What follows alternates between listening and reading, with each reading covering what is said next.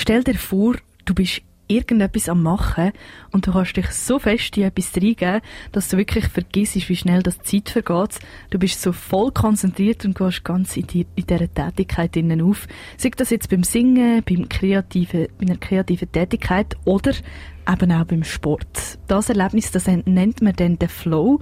Im Sport hast du von dem Zustand vielleicht auch schon gehört im Zusammenhang mit dem Runners High. Oder du denkst jetzt vielleicht, das ist etwas, was vor allem Extremsportler und Extremsportlerinnen können erleben können. Beim Runners High ist es so, dass man während dem Ausdauersport plötzlich ganz euphorisch und völlig schmerzfrei ist und dass man dann das Gefühl überkommt, ewig weiterzulaufen. Das ist ein wunderschönes Gefühl und über diesen Flotzustand haben wir unbedingt mehr herausfinden und für das haben wir uns jemanden geschnappt, der ganz viel über das weiß. Mein Name ist Irma Heller. Ich bin Psychotherapeutin in eigener Praxis in Luzern und auch spezialisiert im Bereich äh, Sportpsychologie und Notfallpsychologie. Flow ist für mich etwas, was ich beispielsweise schon in der Natur beim Skifahren erleben konnte. Irma Heller ist nicht nur Sportpsychologin, sondern hat, auch, hat sich auch spezialisiert auf Krisen, Burnout und Depressionen und Traumata. Interessanterweise hat sie jetzt aber gerade das Vollerlebnis nicht während der typischen Ausdauersportart genannt, sondern beim Skifahren. Und eben das hat uns dann gewundert gemacht, was bedeutet es genau, einen Flow zu haben, wie geht das eigentlich? Muss man für das Profi oder sogar Extremsportlerin sein? So viele Fragen und all denen gehen wir jetzt heute miteinander auf den Grund. Hier im Kreuzbandriss, darum bleibt dran. Wir geben uns heute nämlich ganz, ganz in Flow rein. Die Irma erklärt den Flow folgendermaßen. Flow ist ein angenehmer, berauschender Zustand, der in verschiedenen Situationen bei der Arbeit oder in der Freizeit auftreten kann. Besonders häufig kann das vorkommen bei sportlicher oder kreativer Betätigung. Wie beispielsweise äh, einem Musikstück, das man spielt, oder beim Tiefschneefahren. Flow wird bezeichnet als das Gefühl von der, vom totalen Eintauchen, von der Kontrolle, der Konzentration und dem Wohlbefinden während der Tätigkeit. Anders ausgedrückt könnte man sagen, man geht so ganz auf und vergisst sich in dieser Tätigkeit. Drin denke nicht, dass es mit einem Rausch gleichzusetzen ist. Vielmehr ist man konzentriert, kompetent in der Tätigkeit, die man ausführt und glücklich. Also wie ganz im Hier und Jetzt präsent und doch irgendeiner Form auch abwesend. Flow hat Ähnlichkeiten mit Zuständen vom Tagträumen oder auch tranceähnlichen Zuständen. Es ist so eine Zustand von Synchronizität von Geist, Körper und Seele, Übereinstimmung von Denken, Fühlen und Handeln, wo zum Beispiel Gefühle wie Angst oder Langeweile gar nicht präsent sind. In der, in der Regel kann man Flow nicht bewusst herbeiführen und es tritt unverhofft oder unwillkürlich ein. Es ist also nicht wie ein Rausch, aber es ist ein komplettes Aufgehen im Sport selber. Aber wirklich kontrollieren kann man das halt leider nicht. Man kann also nicht einfach rausgehen und sagen, mal, heute bin ich äh, so fest dabei, ich werde einen Flow haben. Das geht nicht und das Erlebnis kann man einfach nicht erzwingen. Leider nicht, aber man kann oder du kannst dir ein bisschen so vorstellen, wie beim Koordinatensystem, du hast die X-Achse und du hast die Y-Achse und wie so die Winkelhalbierung, also die Lineare ist der Flow. Unten dran, alles was unten dran ist, wäre langweilig und alles was oberhalb vom Flow ist, wäre dann die Angst oder die Überforderung. Man, man kann sich den Flow-Zustand also tatsächlich wie in die perfekte Balance vorstellen. So einen trance-ähnlichen Zustand und das völlig aufgehen in dem, was man gerade macht, erlebt man aber noch längst nicht nur im Sport. Ein Trainer ist ein Idiot. Ein Trainer sei, sehe, was passiert im Platz. Der Kreuzbandriss, das ist Sport übers Radio. Der Flow ist ein super schönes Gefühl. Man kann völlig in etwas aufgehen und vergisst dabei wirklich einfach alles um sich herum. Aber wer kann in so einen Zustand reinkommen und kann man das üben? Wie stellt man das am besten an? Und was passiert eigentlich im Körper und im Geist während dem Flow-Zustand? Sportpsychologin Irma Heller steht uns Rede und Antwort. Grundsätzlich können alle Menschen in so einen Flow-Zustand hineinkommen. In der Regel ist das aber bei einer Tätigkeit, die sie sehr gut beherrschen, wie eben eine spezifische Sportart oder ein Musikinstrument. Das hat ja zur Folge, wenn man etwas sehr gut beherrscht, dass die Kontrolle einerseits perfekt ist oder fast perfekt und sie andererseits auch wie kann losgelassen werden. Man könnte es anders umschreiben und sagen, dass hohe Anforderungen auf hohe Fähigkeiten treffen. Das kann zum Beispiel ein Künstler sein, ein Maler, der sein, sein Kunstwerk äh, produziert, ein Athlet während dem Marathonlauf, ein Jazzmusiker während dem Improvisieren, ein Chirurg während einer komplexen Operation, die er durchführt, eine Tänzerin, die ganz in ihrer Bewegung aufgeht, oder ein Schriftsteller während dem Schreiben von einem Text. Die Handlung tritt den Vordergrund und das Bewusstsein von sich selber und die Wahrnehmung auch von den anderen tritt in den Hintergrund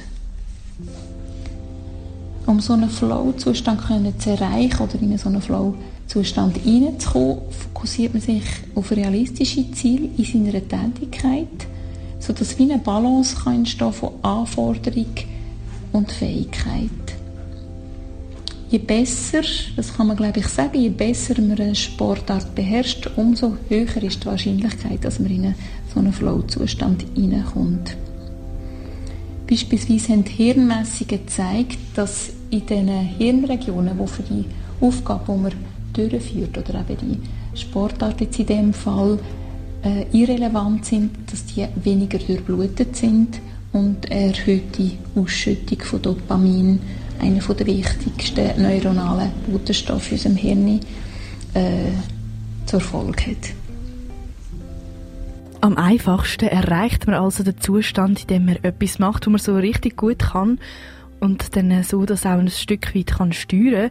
Wichtig ist aber, dass man sich nicht überfordern tut, aber man muss natürlich auch eine gewisse Leistung erbringen, also so ein bisschen eine gute Balance. Das kann eben, wie angesprochen, nicht nur bei Sport sein, sondern auch beim Tanzen, beim Musizieren und, und, und. Der Flow löst im Körper eine Dopaminausschüttung aus und Dopamin ist unser sogenanntes Glückshormon.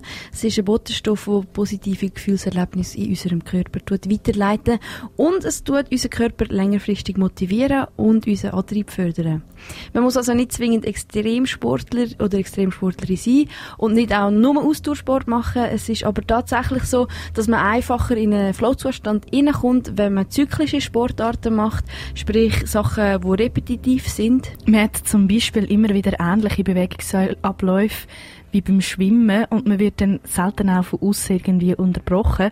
Darum ist es sicher einfacher bei Ausdauersportarten oder auch bei Einzelsportarten einen Flow zu erleben als jetzt zum Beispiel bei Mannschaftssportarten. Das Ganze klingt aber wirklich fast so ein nach etwas wie einem guten Drogenzustand. Eine gute Droge ohne Nebenwirkungen, nicht? Ja, ganz so schön ist es leider nicht. Wie fast alles hat auch der Flow negative Konsequenzen oder eine Schattenseite. Aber es ist auch da, wie immer, abhängig von der Eigenverantwortung. Und es ist aber auch so, dass der Flowzustand noch nicht so super gut erforscht, erforscht ist und dort äh, ist auch definitiv noch Nachholbedarf.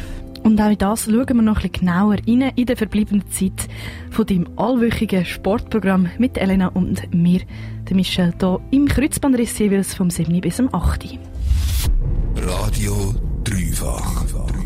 Wir geben uns heute voll und ganz im Flow hin, einen Zustand, wo man völlig in dem aufgeht, wo man gerade am Machen ist, ohne sonst noch irgendetwas wahrzunehmen. Ein Zustand, wo es einfach wie am Schnürli läuft, kann man so sagen. Ja, aber wie es halt so ist im Leben, äh, hat der Flow auch negative Kehrseiten, bevor Irma Heller aber auf das Thema zu sprechen kommt, hat es mich wundern ob man durch den Flow eigentlich die eigene Leistung dann überhaupt auch verbessern kann. Sich nicht leistungssteigend sein, aber eine Studie von der Uni Zürich beispielsweise können zeigen, dass Flow-Erleben beim Marathon die intrinsische Motivation äh, fördert.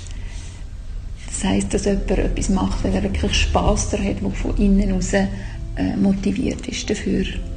Es kann so wie eine persönliche Belohnung wirken und motivieren, weiterzumachen. Natürlich auch, dass man so ein Gefühl wieder erleben kann. Man kann so sagen, Flow hat einen Einfluss auf die Leistung, wenn auch nur indirekt. Natürlich stellt sich dann auch die Frage, ob Flow zu einer Abhängigkeit führen kann Beispielsweise weiss man von Wellenreitern oder Skateboarder, wo ähm, in dem Flow-Zustand Symptome zeigen, die einer Sportabhängigkeit ähnlich sind, wie beispielsweise Entzugserscheinungen, Konflikte im Sozialleben oder dass jemand weitermacht, auch wenn er verletzt ist oder Schmerzen hat und nicht aufhören kann. Eine weitere negative Konsequenz von Flow im Sport kann ein gesteigertes Risikoverhalten sein. Das kann natürlich äh, schwierig werden oder verheerend sein, wenn das eine Sportart ist, wo an sich schon eine Risikosportart ist, wie Bergsteigen oder Motorradfahren. Da kann man aber dazu sagen, dass erfahrene äh, Bergsteiger das, das Risiko auch wieder eindämmen können durch ihre grosse Erfahrung. Für das Erforschen vom Flow eignen sich vor allem zyklische Sportarten wie Laufen, Klettern oder Surfen. Ein gewisser Einfluss oder ein Zusammenhang scheint auch zu bestehen zum, zum Stresshormon Cortisol. Also man sieht in Studien oder in diversen Studien, dass fürs Flow-Erleben, dass man in so einen Zustand hineinkommt, eine zu hohe oder eine zu tiefe Ausschüttung von Cortisol hemmend kann wirken Das Thema optimale Voraussetzungen oder auch wie man in so einen Zustand hineinkommen kann, positive und negative Folgen, da gibt es sicher auch noch weiteren Forschungsbedarf. Das schöne Gefühl vom Flow erleben tut die Leistung aber nur indirekt fördern, weil der Effekt mehr als eine Belohnung erlebt wird aber sicher ist, dass die Motivation definitiv gesteigert wird. Wie die Sportpsychologin Irma Heller auch betont hat, kann man durch das Flow-Gefühl halt auch in eine Art Sportsucht hineingehen. Auch das haben wir hier im Kreuzbandriss mit zwei Expertinnen schon mal besprochen. Den Beitrag findest du unter dreifach.ch oder in deinen Podcast-Apps unter dem Titel Sportsucht kann im schlimmsten Fall zum Suizid führen. Wie wir gehört haben, gibt es auch nicht wirklich ein Patentrezept, wie man jetzt genau einen Flow-Zustand kann erreichen kann, dort reinkommen Unterstützend ist es aber sicher, wenn du ähm, Störfaktoren wie zum Beispiel ein lautes Handy oder ein läutendes, ein nerviges Piepsen kannst abstellen, dir realistische Ziele setzen und damit auch ohne Angst trainieren kannst. Optimalerweise gibt es dort auch noch einen kleinen Tipp für uns, und zwar, ähm, probier doch dich nicht mit anderen zu messen oder zu vergleichen dabei mir hilft es auch extrem, wenn ich einfach ganz gut auf mich selber durchlose und äh, meinen Körper spüre, mm, so, auf was habe ich eigentlich jetzt gerade Lust, wie weit habe ich Bock zum gehen, mag ich überhaupt, nur schon das Bewusstsein hilft extrem. Und was wirklich, ohne, ohne das geht's nicht, ohne Musik kann ich kein